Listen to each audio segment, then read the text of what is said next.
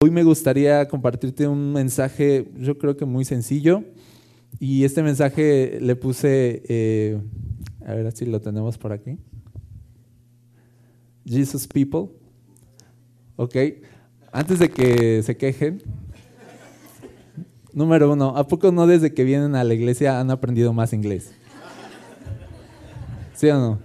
Que si Open Church, que si Gospel Camp, ¿no? O sea, entonces han aprendido más inglés. Y número dos, ¿qué, esperaban de venir a una iglesia que se llama Cultura Gospel? ¿Sí explico? O sea, ya saben qué pueden esperar, o sea, es español y en inglés está... Entonces eso hacemos mucho aquí, eh, fusionamos los lenguajes y no nos vamos a disculpar al respecto. Em, y pues si no sabes qué significa, significa, pues no sé cómo traducirlo como gente personas de Jesús, gente de Jesús. ¿sí? Y hoy me gustaría compartirte eso. Eh, ¿cómo, es, ¿Cómo son las personas de Jesús? ¿Cómo luce la gente que es de Jesús? ¿Sí? Más allá de, pensar en, un modelo o en una religión, o sea, más allá de pensar eso, ¿cómo luce una persona de Jesús? ¿Cómo es una persona de Jesús? Y voy a usar tres citas nada más, voy a usar tres citas que nos enseñan cómo es ser una persona de Jesús. La primera cita está en 2 de Corintios capítulo 2, verso 14. Y, si tú no traes Biblia o, o lo puedes ver aquí en la pantalla, ¿sale?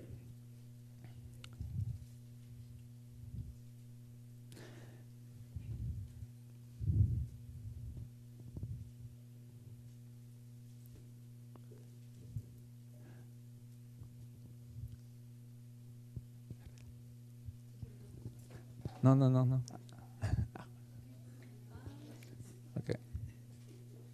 Segunda de Corintios 2.14 dice, así que gracias a Dios, quien nos ha hecho sus cautivos y siempre nos lleva en triunfo en el desfile victorioso de Cristo. Ahora nos usa para difundir el conocimiento de Cristo por todas partes como un fragante perfume. Aquí en este versículo Pablo nos plantea una imagen de lo que es ser una persona que le pertenece a Jesús. ¿sí? Mira, es cuando un general ganaba una guerra, entraba con su ejército a la ciudad y era un desfile de victoria y las personas se juntaban a recibir a los que habían peleado la guerra para honrarlos, para celebrar la victoria. Y, y ellos, los que habían peleado la guerra, exhibían a los cautivos, exhibían a los prisioneros, exhibían a la gente que habían tomado cautivos, de alguna forma exhibían la victoria. Sí, con, a lo mejor con posesiones que habían traído o personas que habían rescatado. Entonces, de alguna forma, esas personas que iban ahí como rescatadas, como cautivos de, de guerra, entonces en el desfile victorioso, ellos eran como que lo que exhibían el poder de los que habían peleado. Y dice Pablo aquí, nosotros vamos en ese desfile de victoria con Jesús. O sea, Jesús nos exhibe a todos nosotros como suyos, como conquistados, como gente que Él salvó. Y dice, y, esa gente que Él salvó, dice Jesús la usa para extender su fama, su conocimiento, su aroma, dice como un perfume fragante. O sea, esas personas salvadas por Jesús. O sea, si tú fuiste salvado por Jesús, Tú eres el, aroma de Jesús. Jesús usa tu vida y la manera que Él te salvó para, sacar su aroma, para exhibir su aroma. Eres algo que Jesús quiere exhibir. ¿Sí? Dice, dice Pablo, vamos en el desfile de victoria y olemos bien. Olemos a Jesús. ¿Sí me explico? O sea, llevamos la fragancia de Jesús, la victoria de Jesús en nuestras vidas. Y esto funciona así. Si tú conoces a Jesús y, eres y has sido salvado por Jesús y Jesús está en tu vida, o sea, tu vida exhibe la victoria de Jesús. Tu vida exhibe la bondad de Jesús, ¿sí o no? O sea, nuestra vida exhibe la gracia de Jesús. Todo el tiempo nuestra vida exhibe el poder de Jesús. O sea, ¿por qué? Porque nosotros somos personas rotas Somos, éramos personas perdidas y Él nos salvó, Él nos encontró. Obviamente ahora el ver nuestras vidas bien, el ver nuestras vidas de alguna forma eh, que van caminando en, en gracia, en amor, eso exhibe quién es Jesús en nosotros. Exhibe a Jesús. Nosotros como iglesia no nos jactamos de lo que logramos, por ejemplo, para superar el pecado o para superar la adversidad. No nos jactamos de, nosotros mismos, nos jactamos de lo que Jesús hizo para rescatarnos. Nosotros no decimos, miren lo que he logrado. Nosotros no decimos eso, nosotros decimos, miren lo que Jesús ha hecho en mí. Esa es la gente que lleva el aroma de Jesús. Si no es la gente autosuficiente. La gente autosuficiente no huele a Jesús, huele orgullo, ¿sí o no? La gente autosuficiente no huele a Jesús, huele mal. Y dice aquí la, la, Biblia, nosotros llevamos el aroma de Jesús porque no exhibimos lo que somos y no exhibimos lo que Jesús ha hecho en nosotros.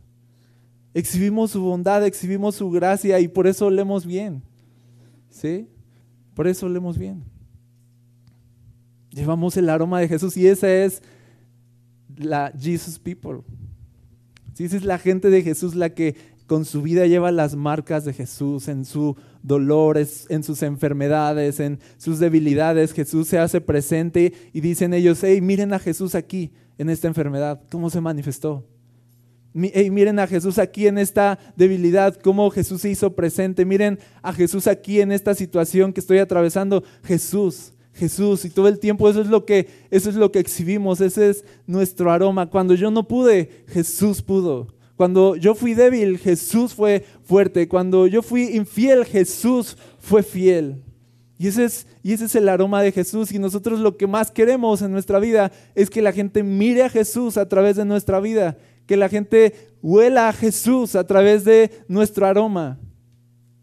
No que nos vean acá como que autosuficientes y victoriosos en nuestra propia campaña de victoria, sino que en realidad vamos en la campaña de victoria de Jesús. Nosotros vamos en su desfile así como conquistados simplemente. No, queremos nuestra propia campaña de victoria, simplemente nos contentamos con ir en el desfile de Jesús y Él nos va exhibiendo así de miren lo que hice con estos cuates.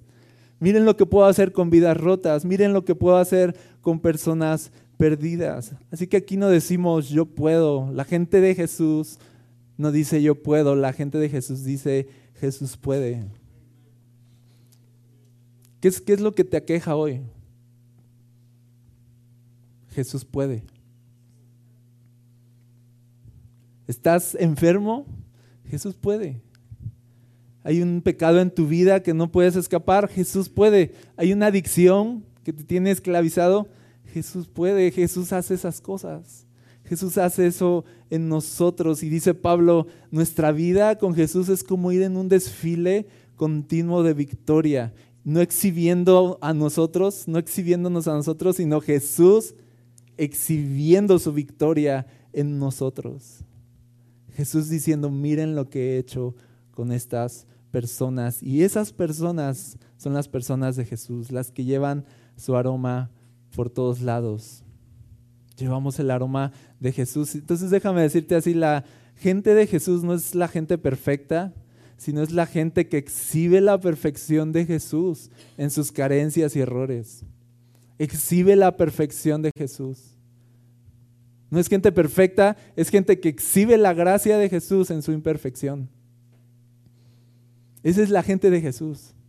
No es, no es, no es nuestra impecabilidad lo que presumimos, sino presumimos y nos llena de orgullo. Y decía Pablo a mí, si, algo me, si de algo me voy a jactar, es de lo que Cristo hizo en la cruz por mí. Si de algo me voy a jactar, no es de mí, no es de mi preparación, no es de mis estudios, no es de, de, mi vida. ¿sí? No, no soy yo, sino me voy a jactar de Jesús y lo que Él ha hecho en mí y voy a estar contento de ir en ese desfile y todos celebrando y yo simplemente diciendo, miren lo que Jesús ha hecho en mí, miren lo que Jesús hizo para reparar mi vida, mi, vida, miren la gracia de Dios en mí. Huele, huele a qué huelo, a qué huelo, a Jesús, ¿verdad? Yo quiero leer a Jesús, ¿sabes? Yo quiero leer a Jesús y, y, de verdad quiero que la gente perciba a Jesús en mi vida y yo creo que todos queremos lo mismo. Si existimos para algo, si existimos para un propósito, es para que Jesús sea conocido. Y la forma en que Jesús va a ser conocido es cuando dejamos a Jesús exhibir su perfección, exhibir su bondad, exhibir su gracia cuando nosotros no podemos. Te diré algo, muchas veces buscamos cosas prácticas.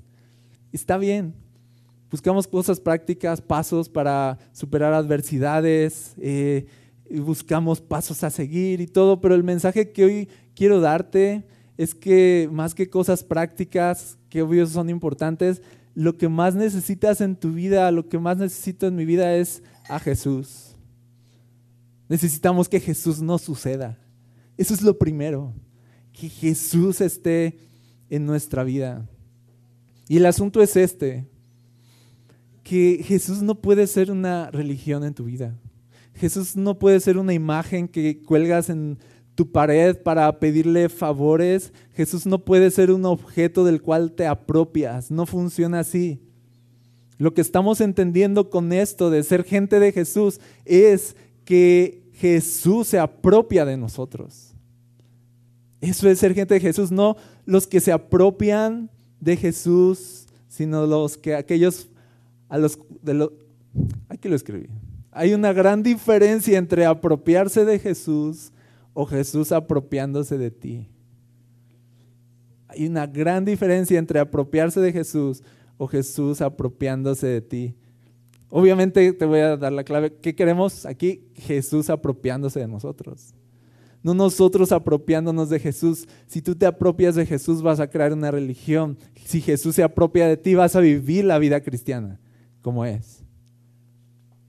Y yo quiero que Jesús se apropie de mí. Y esto nos lleva al segundo versículo, Gálatas 2.20.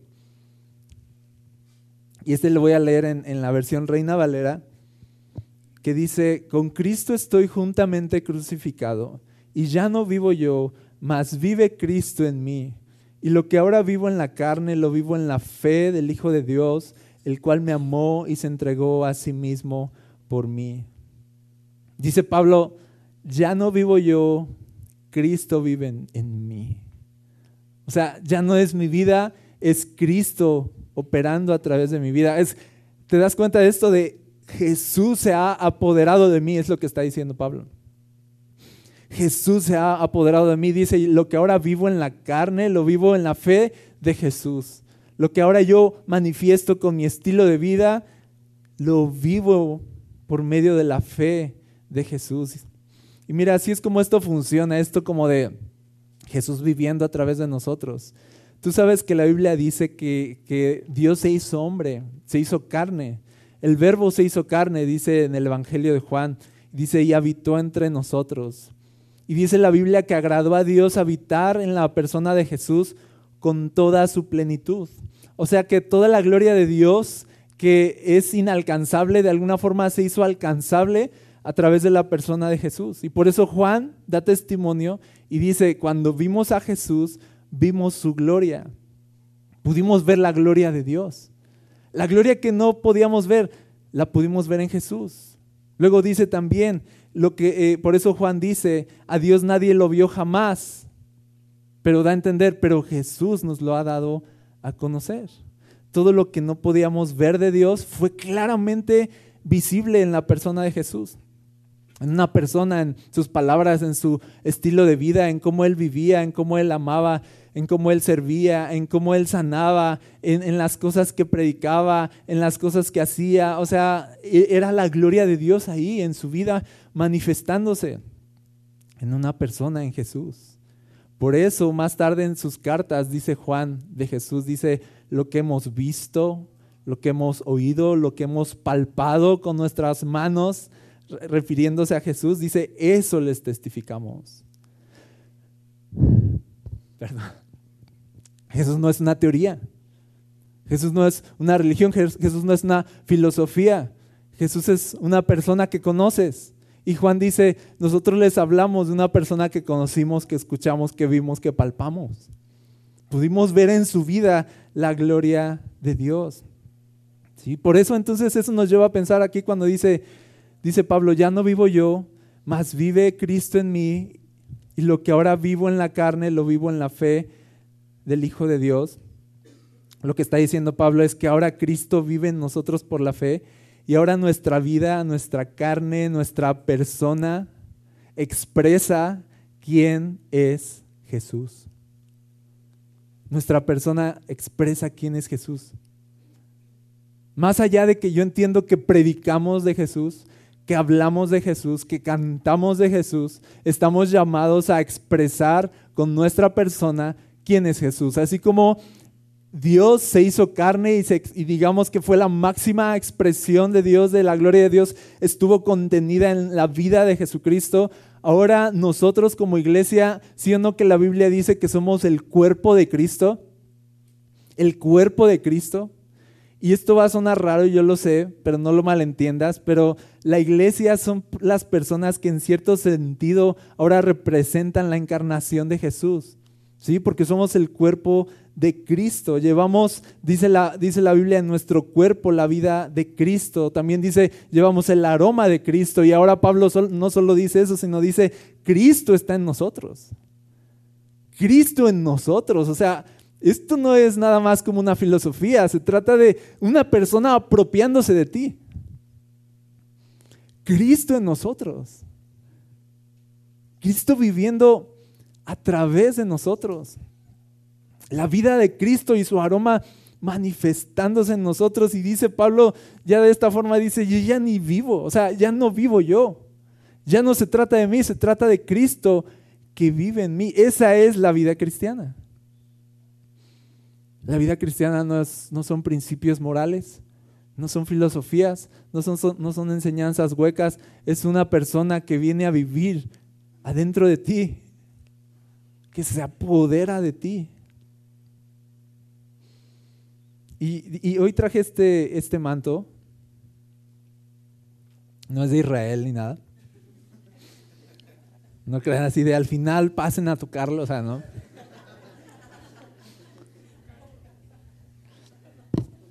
En realidad es una pashmina, ok. Eh, quisiera que pensaras hoy que, que, esto representa la vida de Jesús, o sea, Jesús, ¿sí?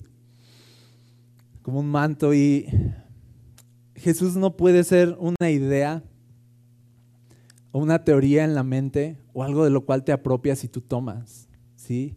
No puede ser una serie de principios que tú cuelgas, ¿no? ¿Sí? No puede ser algo que está afuera de ti, es lo que trato de decir. No puede ser algo que dices así, a ver aquí, lo voy a poner y le voy a pedir cosas. No puede ser algo de lo cual tú te apropias.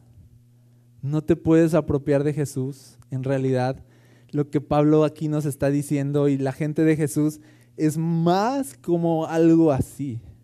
Es más como algo que está. No se rían. O sea, debe ser Jesús una realidad palpable en tu vida, en tu carácter, en tu estilo de vida, así de, ya no vivo yo, Cristo vive en mí. Él se ha apropiado de mí, se ha apropiado de mí y, su aroma está en mí y su vida y su carácter ahora em, se empieza a desarrollar en mí, apropiarse de Jesús. Así, Decir, ah, Jesús y esto y Jesús, eso es religión. Alguien se apropia de Jesús y de sus enseñanzas. ¿Cuánta gente no se ha apropiado de sus enseñanzas y forma una religión? Porque está afuera. Y usan a Jesús para hablar de Jesús y para hablar de principios y, y, para hablar de filosofías y muchas cosas, pero al final eso es religión, pero apropiarse de Jesús es religión, pero Jesús, Ok, debía haber ensayado. Pero Jesús apropiándose de ti, esa es la verdadera vida cristiana. Jesús apropiándose de ti. Los religiosos hacen, eh, déjenme llamarlo así, de alguna forma, hacen ver a Jesús como algo inalcanzable, como así de, como de, mira, este es Jesús, no lo toques. ¿Sí me explicó? Eso es lo que hace cuando te apropias de Jesús. eliges a quién y a quién no. Pero la gente de Jesús, ok, lo haré otra vez. La gente de Jesús, Jesus People, ok, llevan a Jesús en ellos y lo dan a conocer en cualquier lugar en donde se encuentren. Ahorita hay un, un, rapero que muchos conocen, Kanye, West, ¿ok? ¿Sí lo pronuncié bien? Ok. ¿Y ya lo escucharon? Sí. Bueno, él, él, a ver, ya entendieron, ¿verdad? Ok.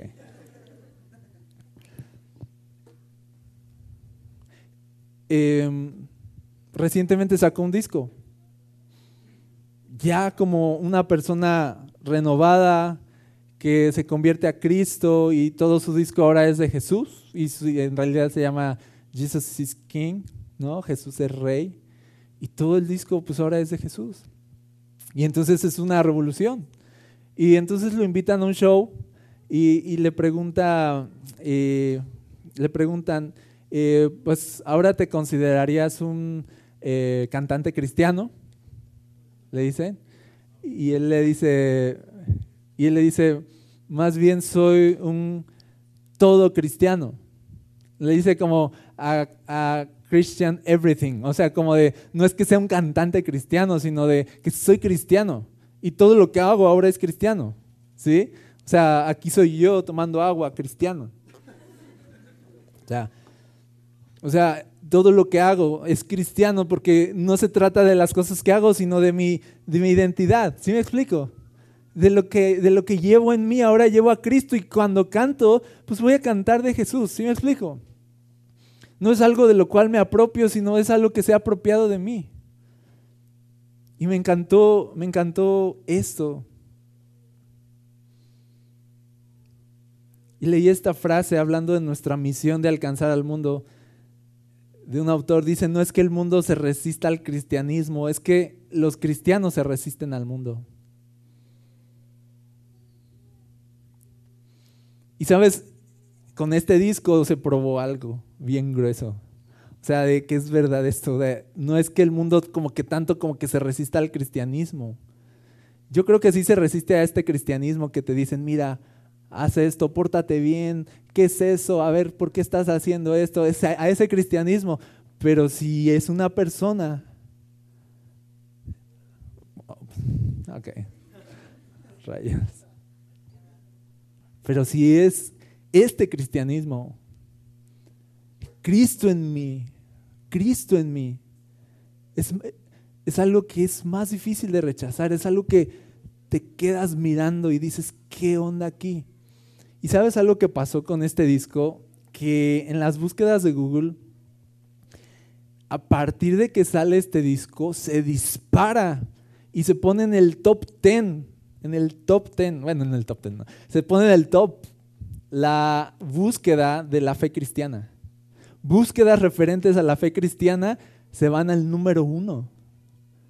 Personas así interesadas en Jesús. Tú pones el, en Twitter, si tú pones el hashtag Jesus is King y ponte a ver todo lo que, lo que hay referente a eso, es personas que dicen yo era ateo, pero escuché este disco y ahora eh, he creído, o eh, personas que dicen yo fui a la iglesia, ¿no? Porque escuché el disco y antes no creía a la iglesia, o sea, no es que el mundo se resista al cristianismo, es que los cristianos nos resistimos al mundo, es que los cristianos, o sea, nos hemos apropiado de Jesús.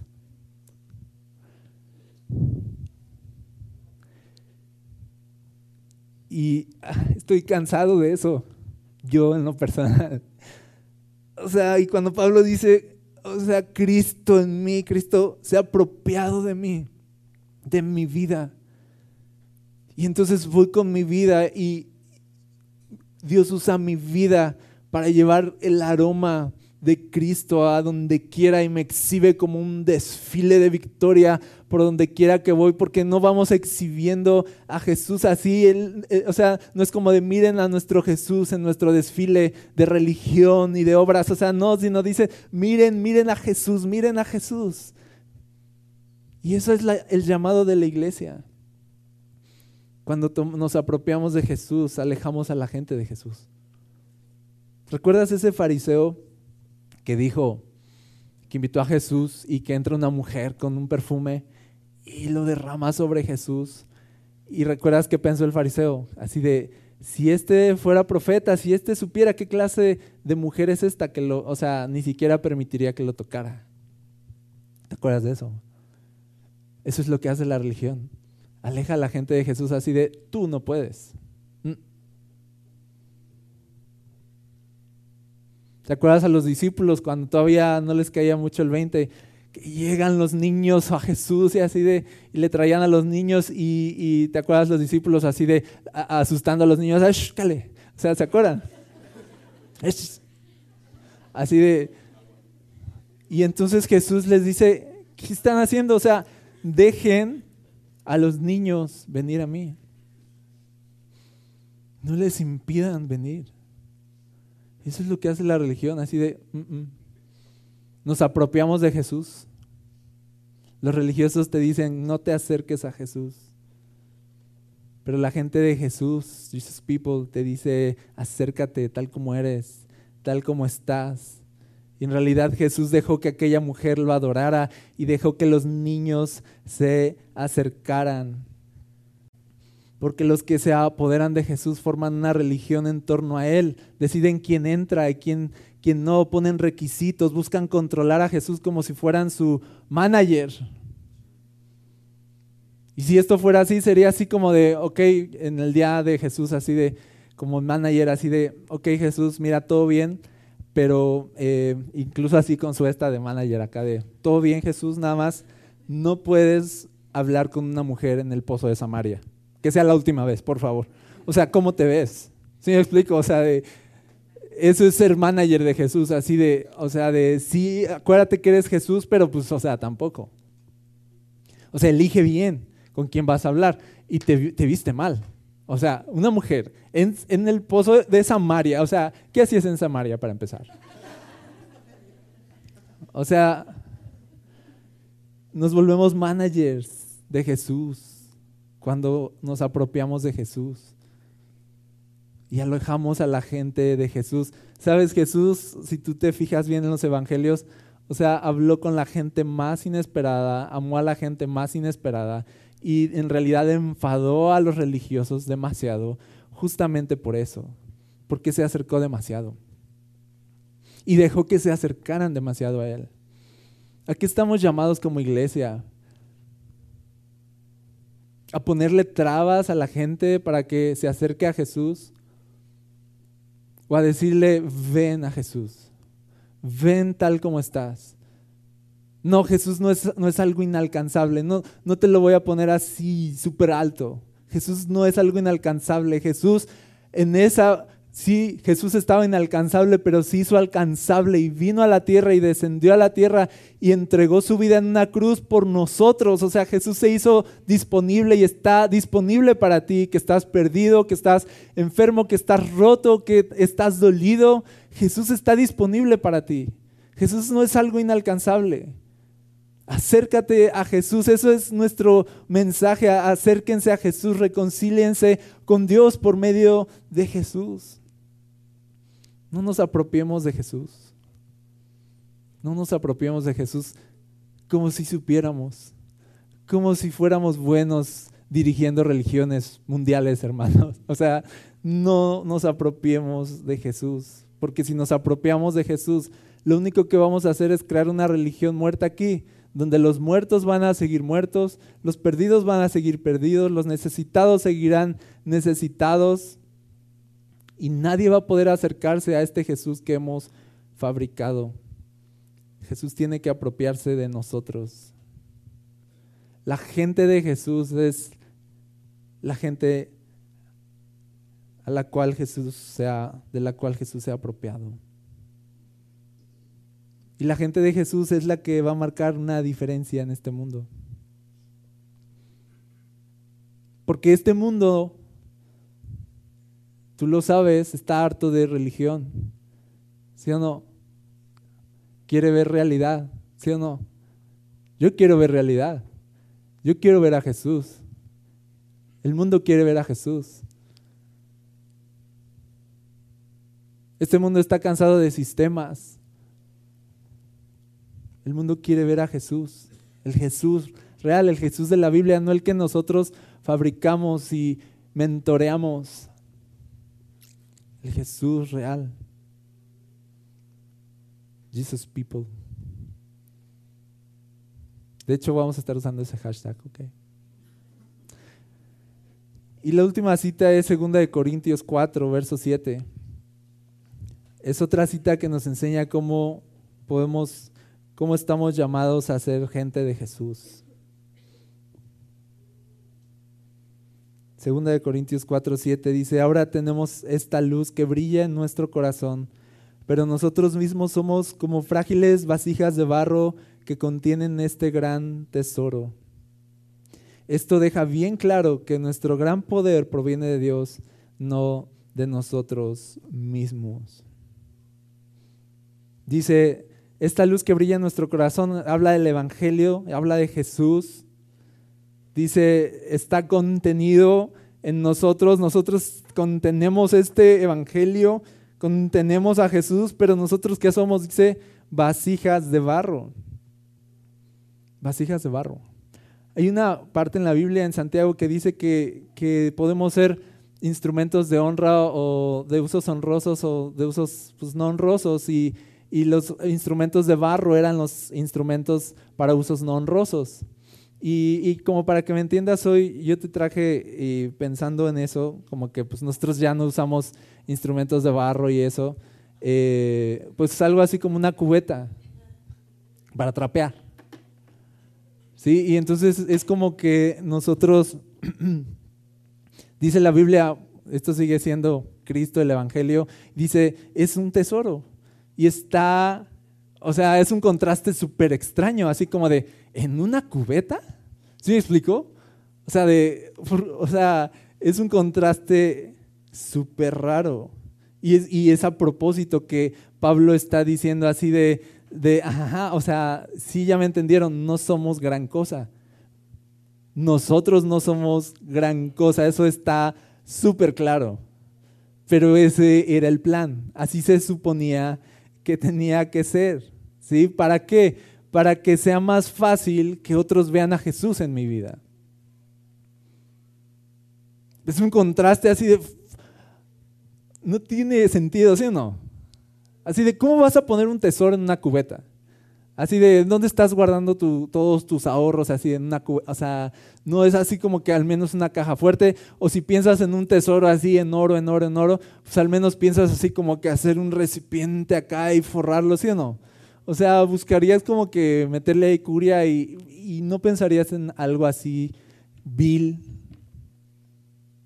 X, que nadie, o sea, bueno, yo no he conocido a nadie que vaya a, a web a y se tarde media hora eligiendo la cubeta que va a usar. ¿Sí o no? O no sé si alguien. O sea, tú dices, ah, este está bien ya. O sea, nadie está pensando así de, no sé si esa cubeta me gusta. O sea, ¿qué importa? No, no la vas a tener ahí exhibida, no la vas a tener ahí arrumbada. O sea, la vas a usar para trapear. No es tan importante. Y dice la Biblia que de lo vil y lo menospreciado escogió Dios ¿sí? Para exhibir su gloria, para exhibir algo tan importante como su evangelio. Nosotros no tenemos nada especial. Pero miren, los que se apoderan de Jesús, ¿no les gusta pensar en sí mismos como una vasija insignificante?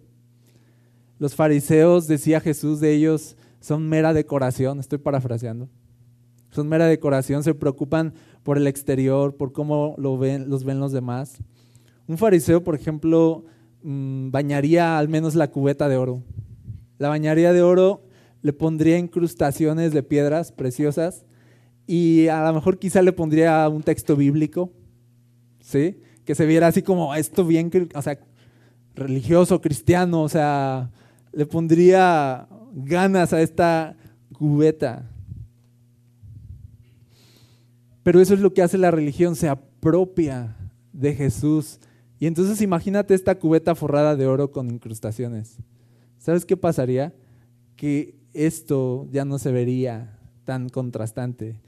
Llamaría demasiado la atención este utensilio y Jesús ya no sería tan visible. Por eso la religión es bien difícil que la religión muerta muestre quién es Jesús. Porque hay demasiado, eh, hay demasiada decoración, hay demasiado exterior y poco interior. Hay demasiada eh, apariencia y poca realidad en la religión muerta.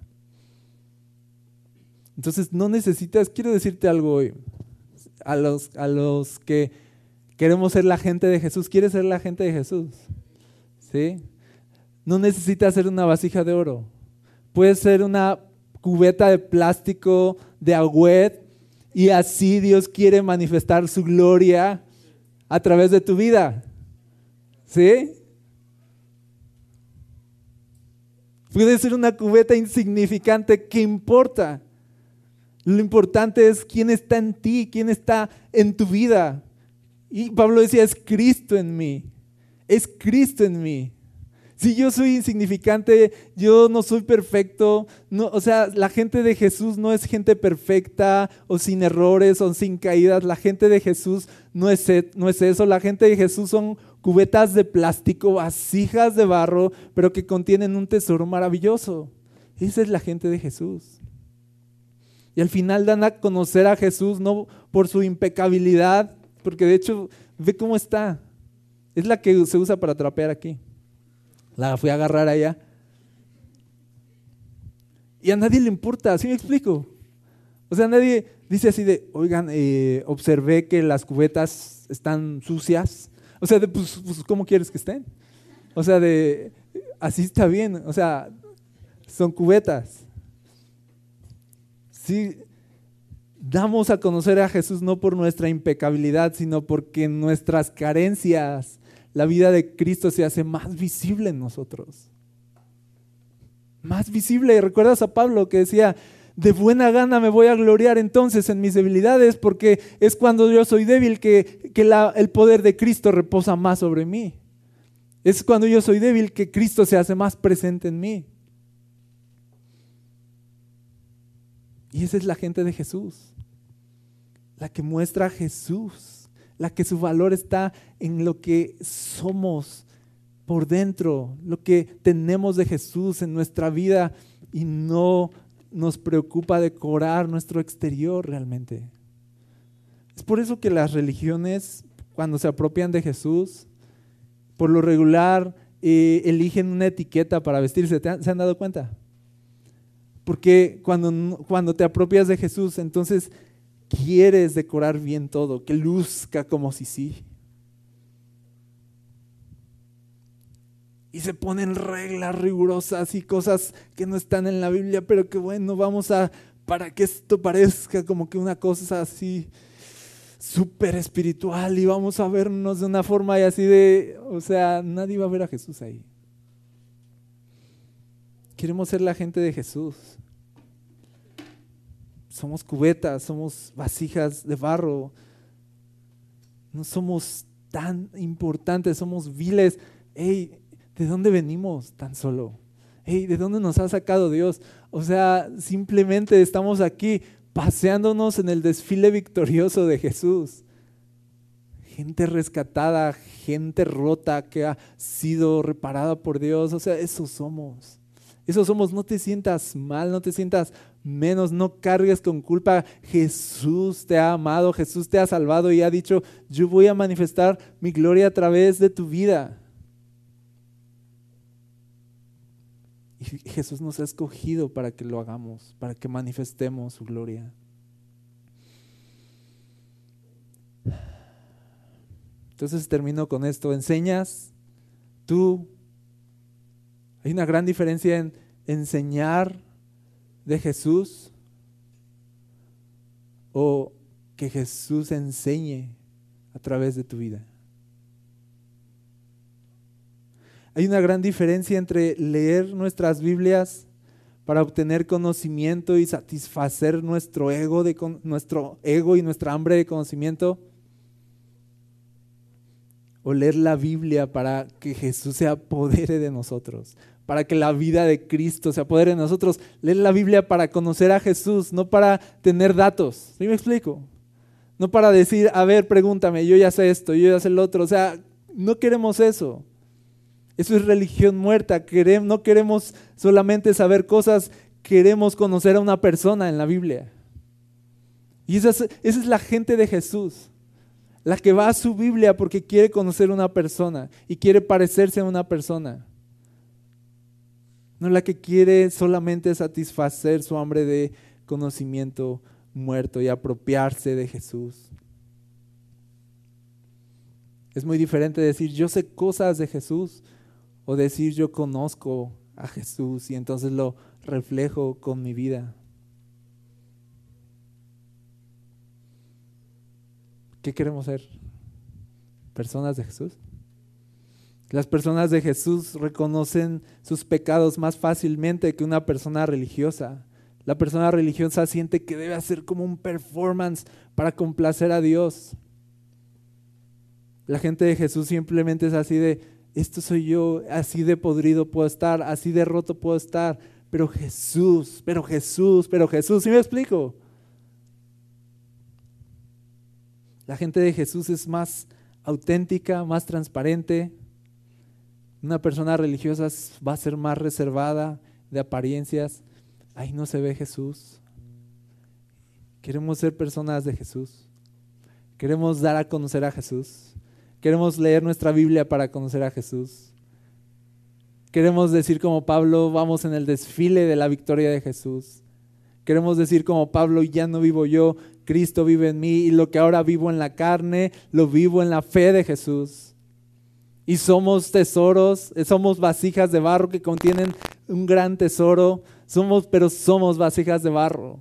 No somos nada, pero tenemos a Jesús. No tenemos nada, pero tenemos a Jesús. No valemos nada, la verdad. O sea, piensen esto, o sea, no valemos nada.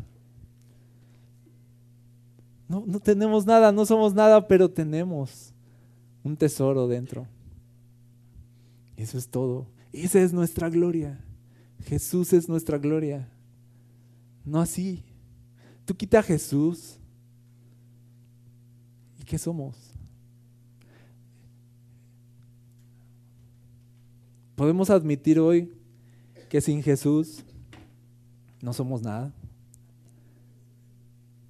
Y podemos admitir que de no ser nada podemos pasar a ser personas de Jesús llenas de propósito, que existen para manifestar la gloria de Dios a pesar de no ser nada, eso es maravilloso. Y eso le da todo el crédito a Jesús y toda la gloria a Jesús. Si un día tú vas a servir a Dios, todo el crédito va a ser de Jesús. Si yo estoy aquí parado predicando, todo el crédito es de Jesús. Todo el crédito es de Jesús.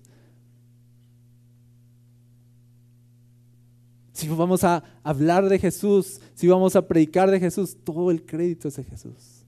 Si vamos a amar a los demás como Cristo nos amó, todo el crédito es de Jesús. Si vamos a perdonar a los que nos ofenden y hacerlo de corazón, eso no, no soy yo, todo el crédito es de Jesús. La vida de Cristo en mí, Jesus people. Amen.